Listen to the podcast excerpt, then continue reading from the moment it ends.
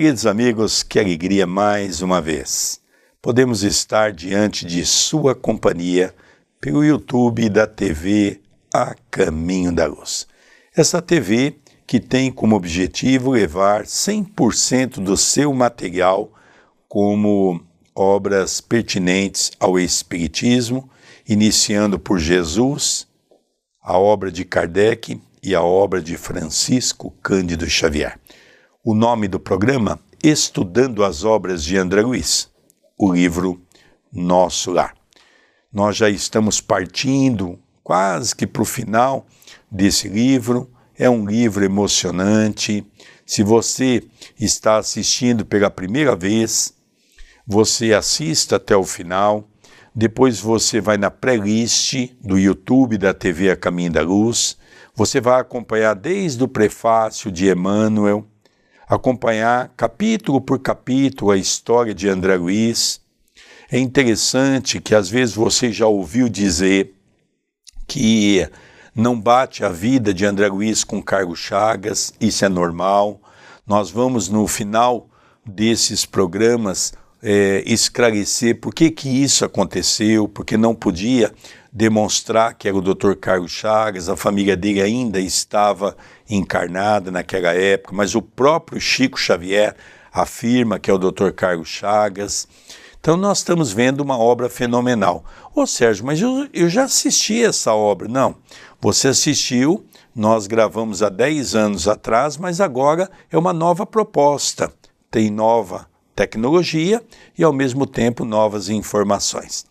Tudo bem com você, André Luiz? Tudo bem, querido Sérgio, que alegria nos encontrarmos para este estudo que tem trazido para mim um grande enriquecimento literário e cultural a respeito da história deste personagem que, após este livro, enriqueceu a literatura espírita. Cumprimento carinhosamente ao nosso telespectador, à nossa telespectadora, de antemão já pedindo o seu like, o seu comentário, o seu compartilhamento. E eu também agradeço aos benfeitores do Centro Espírita Perdão, Amor e Caridade, é o grupo espiritual dirigindo a TV A Caminho da Luz, pela oportunidade de estarmos juntos mais uma vez, podendo trazer a lume a todos que nos acompanham obras do nosso querido Chico, que é um dos compromissos da TV A Caminho da Luz. Capítulo 42 A Palavra do Governador. Para o domingo imediato, a visita do Clarim prometeu o governador a realização do culto evangélico no Ministério da Regeneração. O objetivo essencial da medida, esclareceu Narcisa, seria a preparação de novas escolas de assistência no auxílio e núcleos de adestramento na regeneração.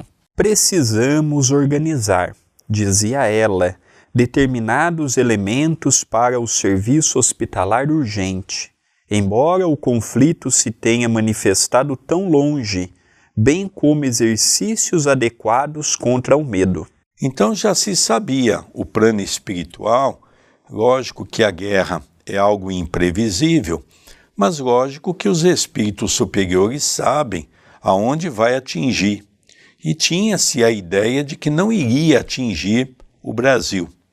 Apesar de ter dado essas informações, mas havia também a necessidade de dizer: olha, não é porque a guerra não é aqui que nós vamos tranquilizar. Precisamos preparar um grupo de trabalhadores para podermos é, exercer a caridade. Né? Nós vamos ver que nosso lar teve um papel muito importante também na guerra, auxiliando espíritos que é, iriam ser auxiliados. Contra o medo? Acrescentei admirado. Como não? Objetou a enfermeira, atenciosa. Talvez estranhe, como acontece a muita gente a elevada porcentagem de existências humanas estranguladas simplesmente pelas vibrações destrutivas do terror, que é tão contagioso como qualquer moléstia de perigosa propagação. Classificamos o medo como dos piores inimigos da criatura, por alojar-se na cidadela da alma, atacando as forças mais profundas. É interessante que nós nunca tivemos num momento tão apropriado para comentar uma fala dessa natureza como estamos hoje. Se nós compararmos que o vírus tem uma característica, uma proporção da Terceira Guerra Mundial, onde milhões de pessoas já desencarnou no mundo inteiro, nós vamos perceber uma coisa interessante: o medo domina as criaturas. Eu vou dizer pelo movimento espírita, nós até antes da pandemia tínhamos milhares e milhares de casas espíritas, estou falando no Brasil apenas. Falando do que? De esperança, de fé, concitando a caridade. Quando veio os rumores da doença, a grande maioria das pessoas ficaram com muito medo. Inclusive dirigentes espíritas até hoje não chegaram a abrir a casa espírita com medo da contaminação. Então nós vemos que o medo é algo oculto que está dentro de nós. Nós só vamos ter uma ideia mais exata do medo quando nós passarmos por alguma situação dos quais teremos que exercitar essa condição. Por isso que ela fala aqui que é uma coisa muito interessante, não é? Estranguladas simplesmente pelas vibrações destrutivas do terror. Nós estamos vendo aí o que a imprensa está fazendo.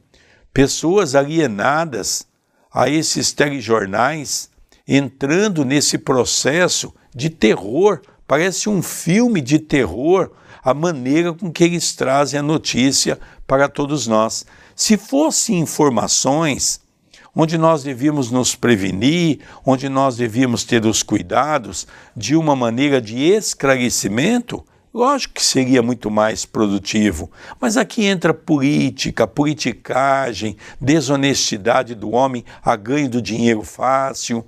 Então nós percebemos que o medo é uma consequência natural em que nos momentos difíceis é que nós vamos dar testemunho, se temos medo ou não. É isso que Narcisa vai explicando a André Luiz. Observando-me a estranheza, continuou: Não tenha dúvida, a governadoria, nas atuais emergências, coloca o treinamento contra o medo muito acima das próprias lições de enfermagem. A calma é garantia do êxito. Mais tarde, compreenderá tais imperativos de serviço. É isso que o Espiritismo nos ensina, não é? Qual é o papel de nosso lar? Mostrar para as pessoas que a calma é garantia do êxito. Onde nós vamos ver aqui que o melhor treinamento contra o medo é o quê?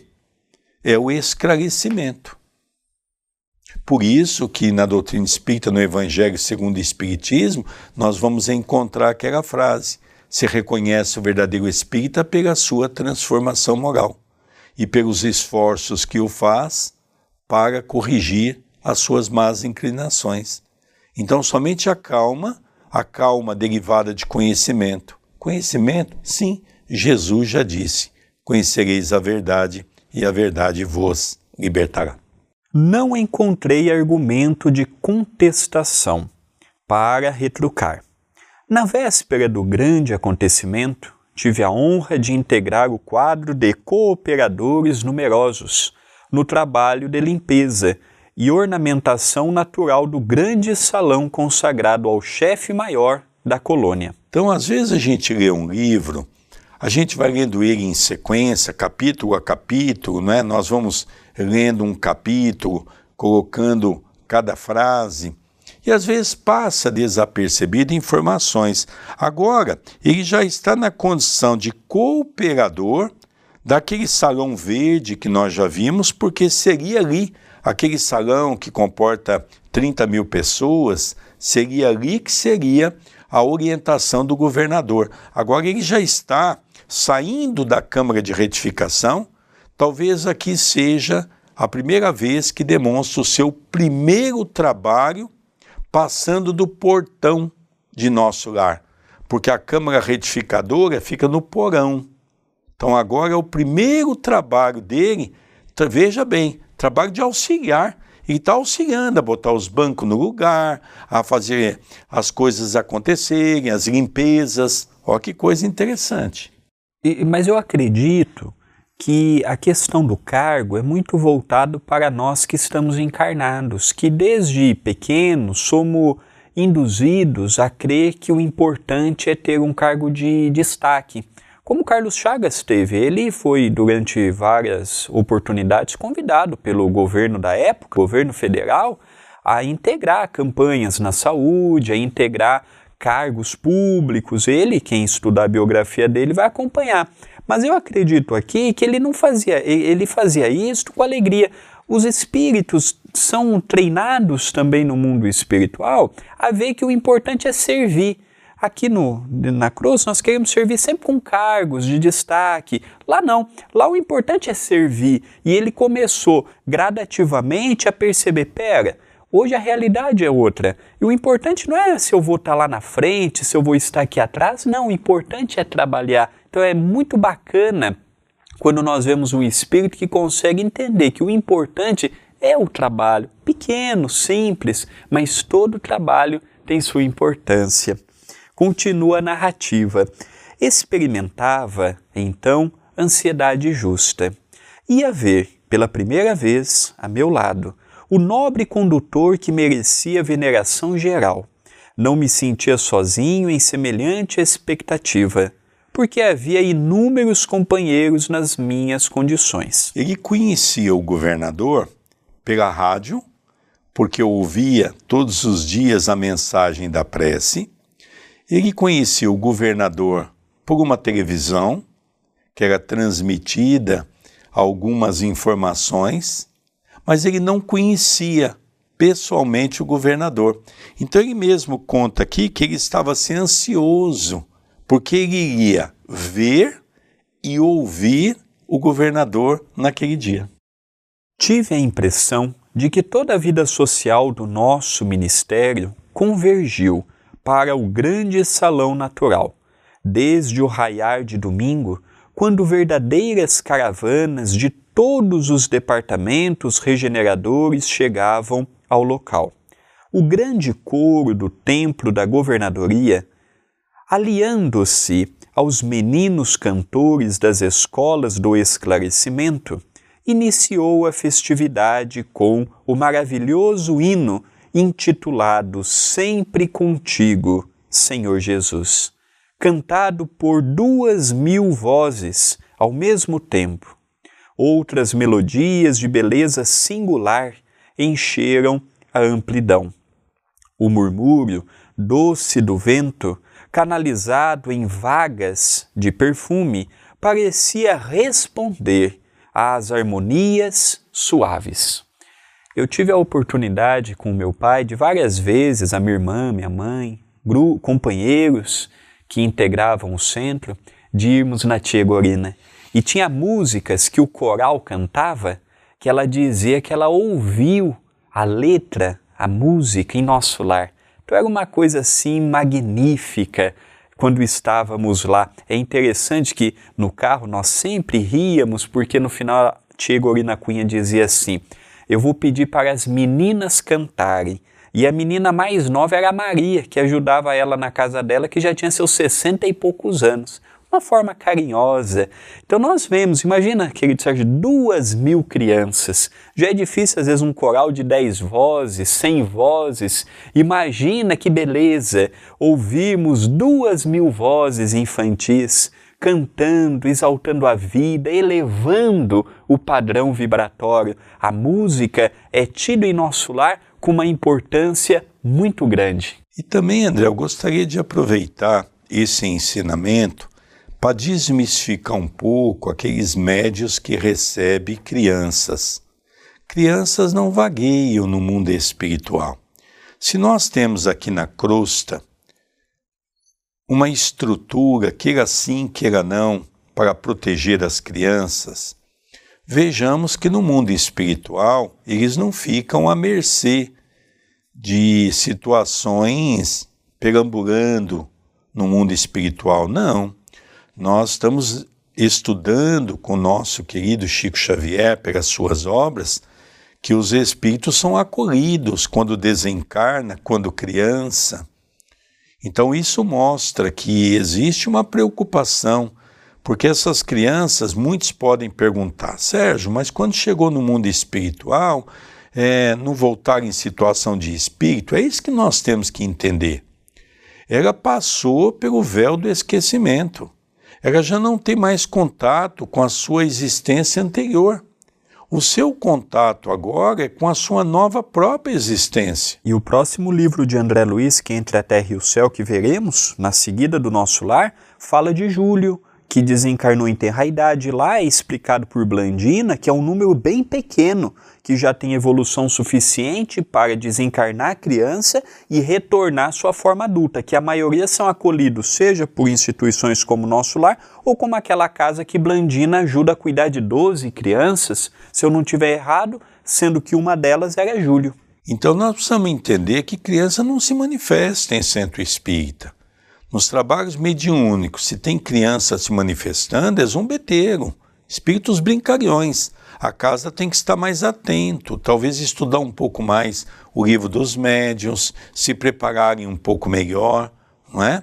Porque o espírito das crianças, quando desencarna, são acolhidos nas instituições do mundo espiritual. Isso é muito interessante nós notarmos, por mais comprometido que seja o espírito havia permissão geral de ingresso ao enorme recinto verde para todos os servidores da regeneração, porque, conforme o programa estabelecido, o culto evangélico era dedicado especialmente a eles, comparecendo os demais ministérios por numerosas delegações.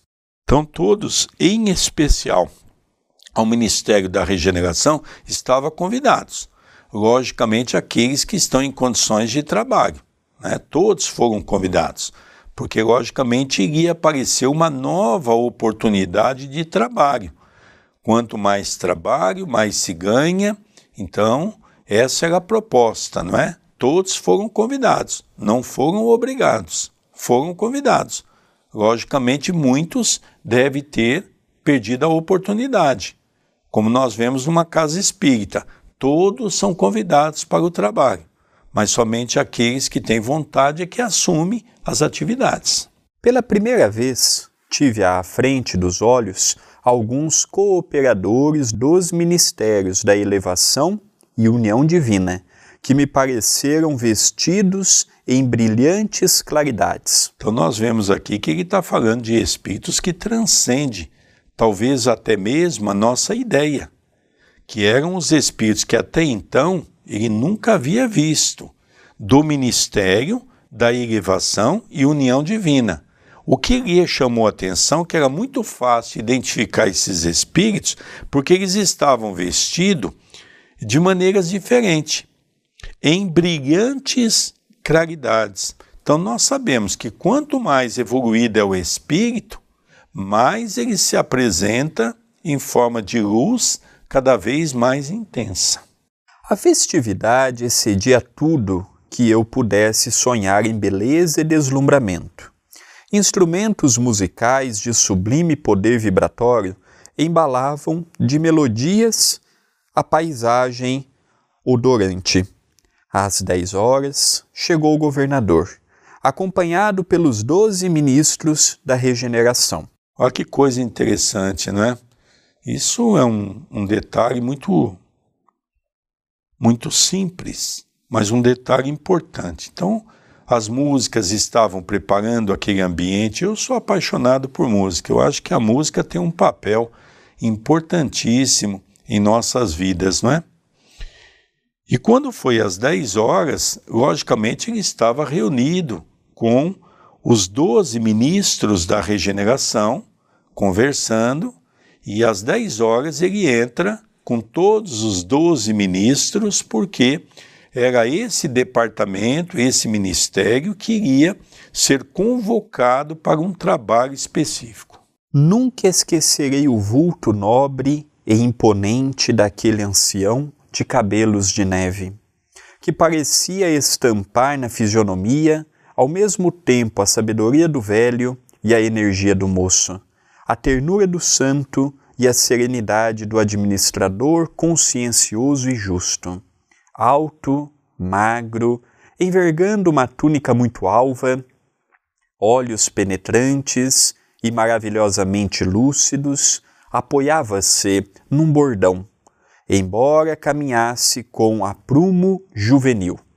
Tivemos a notícia de que apenas ele e a ministra veneranda, nem os ministros da elevação, nem os ministros da união divina, apenas o governador e a ministra veneranda que tiveram na presença de Jesus. Então nós não estamos falando de um homem comum, vulgar, de um homem qualquer. Nós estamos falando de uma pessoa que foi colocado ali com um propósito. Ele não está ali porque está na média das pessoas de nosso lar, não. Ele está ali a convite para desempenhar um papel fundamental. Ele já transcende aquela cidade.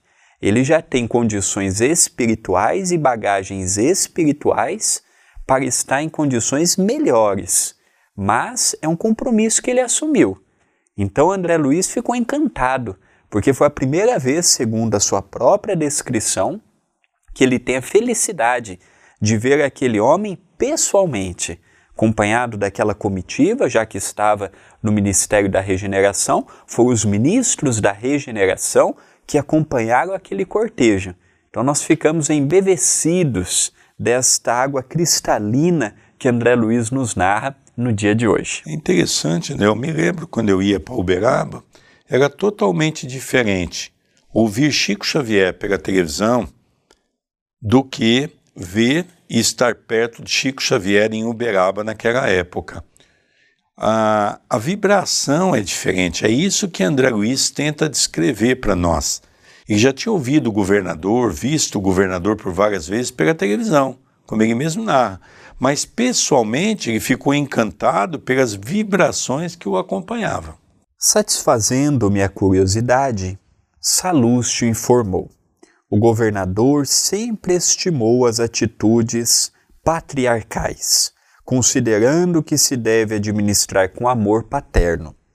Sentando-se ele na tribuna suprema, levantaram-se as vozes infantis, seguidas de harpas cariciosas, entoando o hino A ti, Senhor, nossas vidas. Então nós vemos que quando ele entrou, lógico que o ambiente deve ter se perfumado de maneira magnífica, eles estavam no Salão Verde, e a própria vibração espiritual diante do canto daquelas duas mil crianças, como ele mesmo diz aqui, colocar uma entonação mais forte, e aquilo fez com que o ambiente devia ser algo magnífico, não é?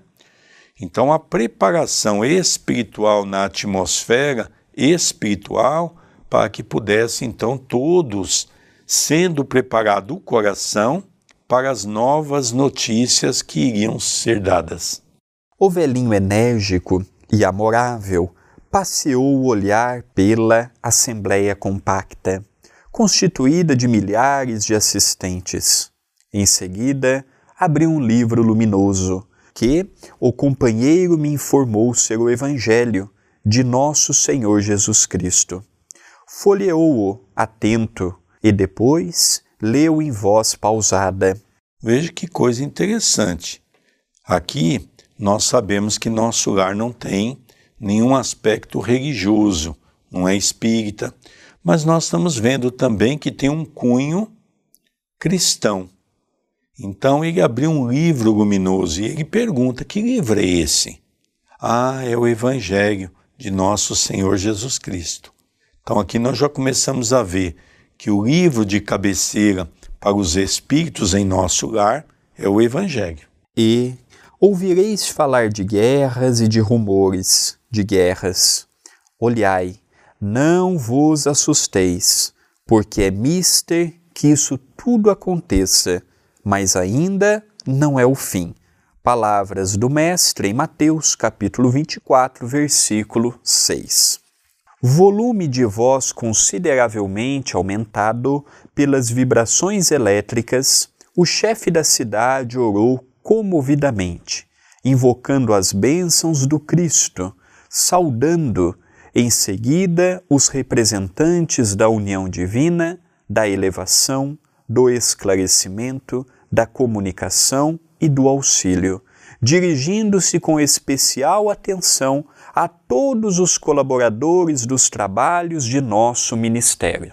Então, nós vemos aqui que depois de ele ler o livro, fazendo aquela invocação na passagem específica aqui de Mateus, capítulo 24, versículo 6, que fala um pouquinho sobre a importância da guerra, que não é o fim, mas é um, um começo de uma nova era para a humanidade.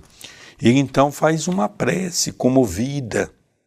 Então nós ficamos imaginando o que André Luiz, naquele momento, teve a oportunidade de ouvir uma prece entoada pelo governador. Então, nós vemos hoje no Espiritismo algumas facções querendo tirar a prece, a oração da casa espírita. Isso é um crime, porque se nós perdermos o contato com Jesus, o que sobra da doutrina espírita uma vez Chico Xavier falou sobre isso.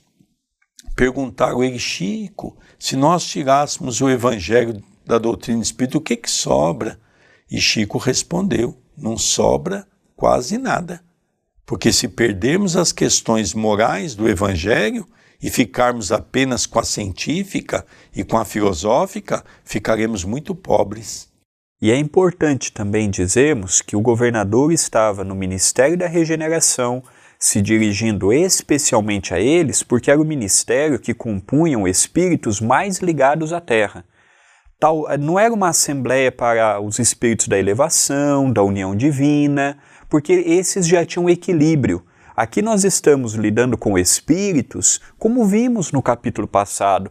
Um era cansado por trabalho, o outro, a outra estava preocupada que o marido estava encarnado e se desencarnasse, poderia procurá-la na condição de esposa. Então é o ministério que reunia as pessoas que ainda estavam muito enraizadas com o vocábulo, com as ideias de quando estavam encarnadas, encarnados. Por isso que o governador todo domingo ele se reunia naquele ministério, quando possível, para levar uma palavra, fazer uma prece e levar um reconforto.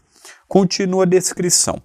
Impossível descrever a entonação doce e enérgica, amorosa e convincente, daquela voz inesquecível, bem como traduzir no papel humano as considerações divinas do comentário evangélico, vazado em profundo sentimento de veneração pelas coisas sagradas. Finalizando, em meio de respeitoso silêncio, dirigiu-se o governador, de maneira particular aos servidores da regeneração, exclamando mais ou menos nestes termos. Antes de nós entrarmos aqui nessa colocação da governadoria, do governador, nós vamos ver um ponto que chamou a atenção de André Luiz. Primeiro, a entonação era doce e enérgica. Então, às vezes, se tem uma ideia que esses espíritos são bobos, não é? Tem muita gente que naquela fala mansa do Chico achava que o Chico era bobo, não é? Não. Chico usava da palavra de maneira doce e maneira enérgica, como governador. Falava aquilo que tinha que se dizer. Amorosa e convincente. Para ser amorosa e convincente, nós temos que entender aquela passagem de Jesus, quando disse: O que fala a tua boca é o que está cheio o seu coração. Então ele não poderia exprimir um outro sentido nas palavras se não for aquilo que ele verdadeiramente estava sentindo no coração. Então ele começa de uma forma belíssima, chamar a atenção através das considerações divinas. Ele vai buscar respaldo aonde? No Evangelho de Jesus. Ele inicia os seus comentários fazendo uma leitura do Evangelho, onde André Luiz descreve apenas uma única frase, ele leu todo o contexto, com certeza. E agora ele vai discorrendo isso para aquelas pessoas. Veja, todos estavam silenciosos, porque o governador tinha nas suas palavras a impregnação do amor. E aquilo fazia com que as pessoas ficassem ali sensibilizadas com tudo isso. Vamos ver o que o governador disse? É para vós, irmãos meus, cujos labores se aproximam das atividades terrestres, com mais propriedade que dirijo meu apelo pessoal, muito esperando da vossa nobre dedicação. Elevemos ao máximo nosso padrão de coragem e de espírito de serviço. Quando as forças da sombra agravam as dificuldades das esferas inferiores, é imprescindível acender novas luzes que dissipem na terra as trevas densas. Consagrei o culto de hoje a todos os servidores deste ministério, votando-lhes de modo particular a confiança do meu coração. Não me dirijo, pois, neste momento, aos nossos irmãos, cujas mentes já funcionam em zonas mais altas da vida, mas a vós outros, que trazeis nas sandálias da recordação os sinais da poeira do mundo, para exalçar a tarefa gigantesca. Nosso lar precisa de 30 mil servidores adestrados no serviço defensivo, 30 mil trabalhadores que não meçam necessidade de repouso, nem conveniências pessoais, enquanto perdurar nossa batalha com as forças desencadeadas do crime e da ignorância. Haverá serviço para todos nas regiões de limite vibratório entre nós e os planos inferiores, porque não podemos esperar o adversário em nossa morada espiritual.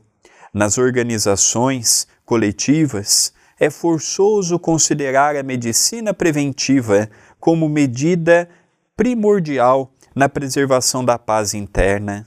Somos em nosso lar mais de um milhão de criaturas devotadas aos desígnios superiores e ao melhoramento moral de nós mesmos.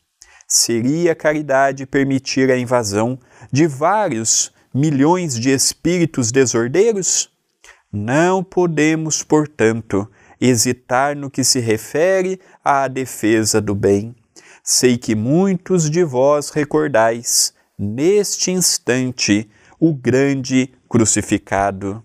Sim, Jesus entregou-se à turba de amotinados e criminosos por amor à redenção de todos nós, mas não entregou o mundo à desordem e ao aniquilamento. Todos devemos estar prontos para o sacrifício individual, mas não podemos entregar nossa morada aos malfeitores. Lógico que a nossa tarefa essencial é de confraternização e paz, de amor e alívio aos que sofrem. Claro que interpretaremos todo o mal como desperdício de energia e todo crime como enfermidade da alma. Entretanto, nosso lar é um patrimônio divino que precisamos defender com todas as energias do coração. Quem não sabe preservar não é digno de usufruir. Preparemos, pois, legiões de trabalhadores que operem esclarecendo e consolando na terra, no umbral e nas trevas, em missões de amor fraternal. Mas precisamos organizar neste ministério, antes de tudo, uma legião especial de defesa que nos garanta as realizações espirituais em nossas fronteiras vibratórias. Interessante que de tudo que o governador falou, André Luiz só pôde descrever esta frase. Aqui não dá dois minutos, três minutos de um diálogo Foi o que ele pôde nos dizer. E aqui, só esta fala já daria um seminário meu e do nosso querido Sérgio, pensando as coisinhas que ele nos diz. Então ele diz para todos nós que eh, ele estava se dirigindo para aquelas pessoas, ele falava amorosamente, mas falava diretamente: olha, de toda a cidade, esse é o ministério com mais vínculo na terra, e é a vocês que eu estou me dirigindo. Então ele já inicia de modo muito, muito claro por que, que ele estava ali e qual seria a sua entonação. Ele diz da importância de levar ao máximo o padrão de coragem e o espírito de serviço, que naquele momento o medo, a preocupação, o que será, não ajudaria em nada eles naquela situação. Eles precisariam de coragem para enfrentar. Diz também que quando as forças das sombras agravam as dificuldades, era muito importante que tivessem pessoas trabalhando na senda do bem para dissipar as trevas, seja aqui na crosta, seja no umbral, seja em nosso lar, seja em que canto for. Aqui ele fala também que ele estava recrutando 30 mil pessoas para a defesa de nosso lar, já que ali era onde estavam os portões ligados ao umbral médio era ali que entravam as pessoas do umbral grosso através das, das câmeras retificadoras, eles precisavam de uma verdadeira legião trabalhando no equilíbrio da cidade. Era um papel deles. Eles não, o governador não pedia, não podia pedir para o Ministério da União Divina fazer esse papel. Esse papel precisava ser feito por quem ainda não tinha condições superiores, mas ao mesmo tempo já fazia parte daquele projeto. 30 mil servidores. E ele fala para não medir o esforço, que era para continuar. Então, só aqui dá um discurso imenso para comentarmos. É interessante, né, que até aqui não está se pedindo para que eles pudessem preparar 30 mil pessoas para o socorro aos desencarnados. Não chegamos aí ainda. A grande preocupação do governador é que quando a Terra passa por um abalo, eu digo terra, eu estou dizendo da crosta, onde os encarnados encontram-se matriculados para as experiências da vida. Logicamente, isso iria gravar-se através do pensamento negativo, que é o que nós estamos vendo hoje pelo vírus, isso iria propiciar a questão do medo e o desequilíbrio levaria milhões de pessoas às condições negativas, fazendo com que o umbral, as trevas, ele até então não havia dito do abismo, nós vamos ver e falar um pouco mais no livro Libertação, que também tem uma influência sobre a crosta, e, logicamente, o desequilíbrio das criaturas encarnadas iriam atrair esses espíritos perturbadores. E através do vampirismo, esses espíritos iriam se fortalecer e, logicamente, nosso lar poderia ser um alvo, como ele mesmo diz aqui num determinado momento, de milhares de pessoas que iriam tentar invadir para poder se aproveitar daquilo que lá tem. Eles têm comida, eles têm hospital. Então, a grande preocupação do governador, como ele mesmo diz, nós não vamos recrutar espíritos superiores. Nós vamos recrutar espíritos comuns que estão à busca da sua evolução e que necessita, nesse momento, se colocar a ordem do trabalho para a proteção de nosso lar. Esse é um dado importante, que precisa de 30 mil soldados do bem para proteger nosso lar. Isso é uma coisa fantástica. Por que, que nós vamos deixar as nossas casas espíritas desprovidas de cuidados no campo da proteção? Se em nosso lar nós estamos vendo que há essa necessidade, e nós aqui no movimento espírita temos um péssimo defeito de achar que os espíritos têm que fazer aquilo que compete a nós. Então veja que esse é um dado importante para o nosso aprendizado. Assim continuou a discorrer por longo tempo, encarecendo providências de caráter fundamental, tecendo considerações que jamais conseguirei aqui descrever. Ultimando os comentários, repetiu a leitura do versículo de Mateus, invocando, de novo, as bênçãos de Jesus e as energias dos ouvintes, para que nenhum de nós recebesse dádivas em vão. Comovido e deslumbrado, ouvi as crianças entoar o hino que a ministra veneranda intitulara A Grande Jerusalém. O governador desceu da tribuna sob vibrações de imensa esperança, e foi então que brisas cariciosas começaram a soprar sobre as árvores, trazendo, talvez de muito longe, pétalas de rosas diferentes, em maravilhoso azul, que se desfaziam de leve ao tocar nossas frontes, enchendo-nos o coração de intenso júbilo. Então, aqui dois pontos importantes para nós irmos para o encerramento desse capítulo, não é? O primeiro é que André Luiz não descreve qual é o tempo, mas pelo que ele diz aqui, ele falou um longo tempo. Deveria ter sido horas em cima de apenas versículos do Evangelho relatado por Mateus, aonde ele coloca todos ao trabalho, né? Então, às vezes, nós temos que sair dessa ideia puritana que se cria, achando que os espíritos vão fazer tudo aquilo que nós devemos fazer. Eu vejo, por exemplo, no auxílio espiritual à distância, esse tratamento que nós temos pelo CEPAC. Então, tem pessoas que querem colocar o nome do outro. As equipes espirituais chegam na casa do outro, seja um pai, uma mãe, um filho, e o que, que acontece? A pessoa não está sabendo de nada. Chega lá, a pessoa está alcoolizada, chega lá, ela está assistindo televisão, é, esses telejornais, a pessoa está furiosa com alguma coisa. Será mesmo que as equipes espirituais vão ficar dentro daquela casa? Lógico que não. As equipes retornam.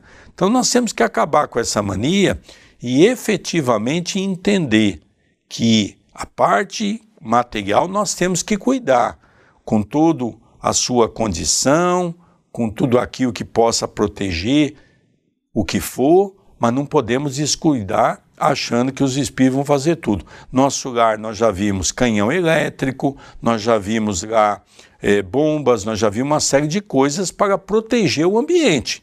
Não tenha dúvida que essas 30 mil pessoas estão sendo convidadas a ser preparadas para as proteções onde serão feitas nos portões da cidade de nosso lar.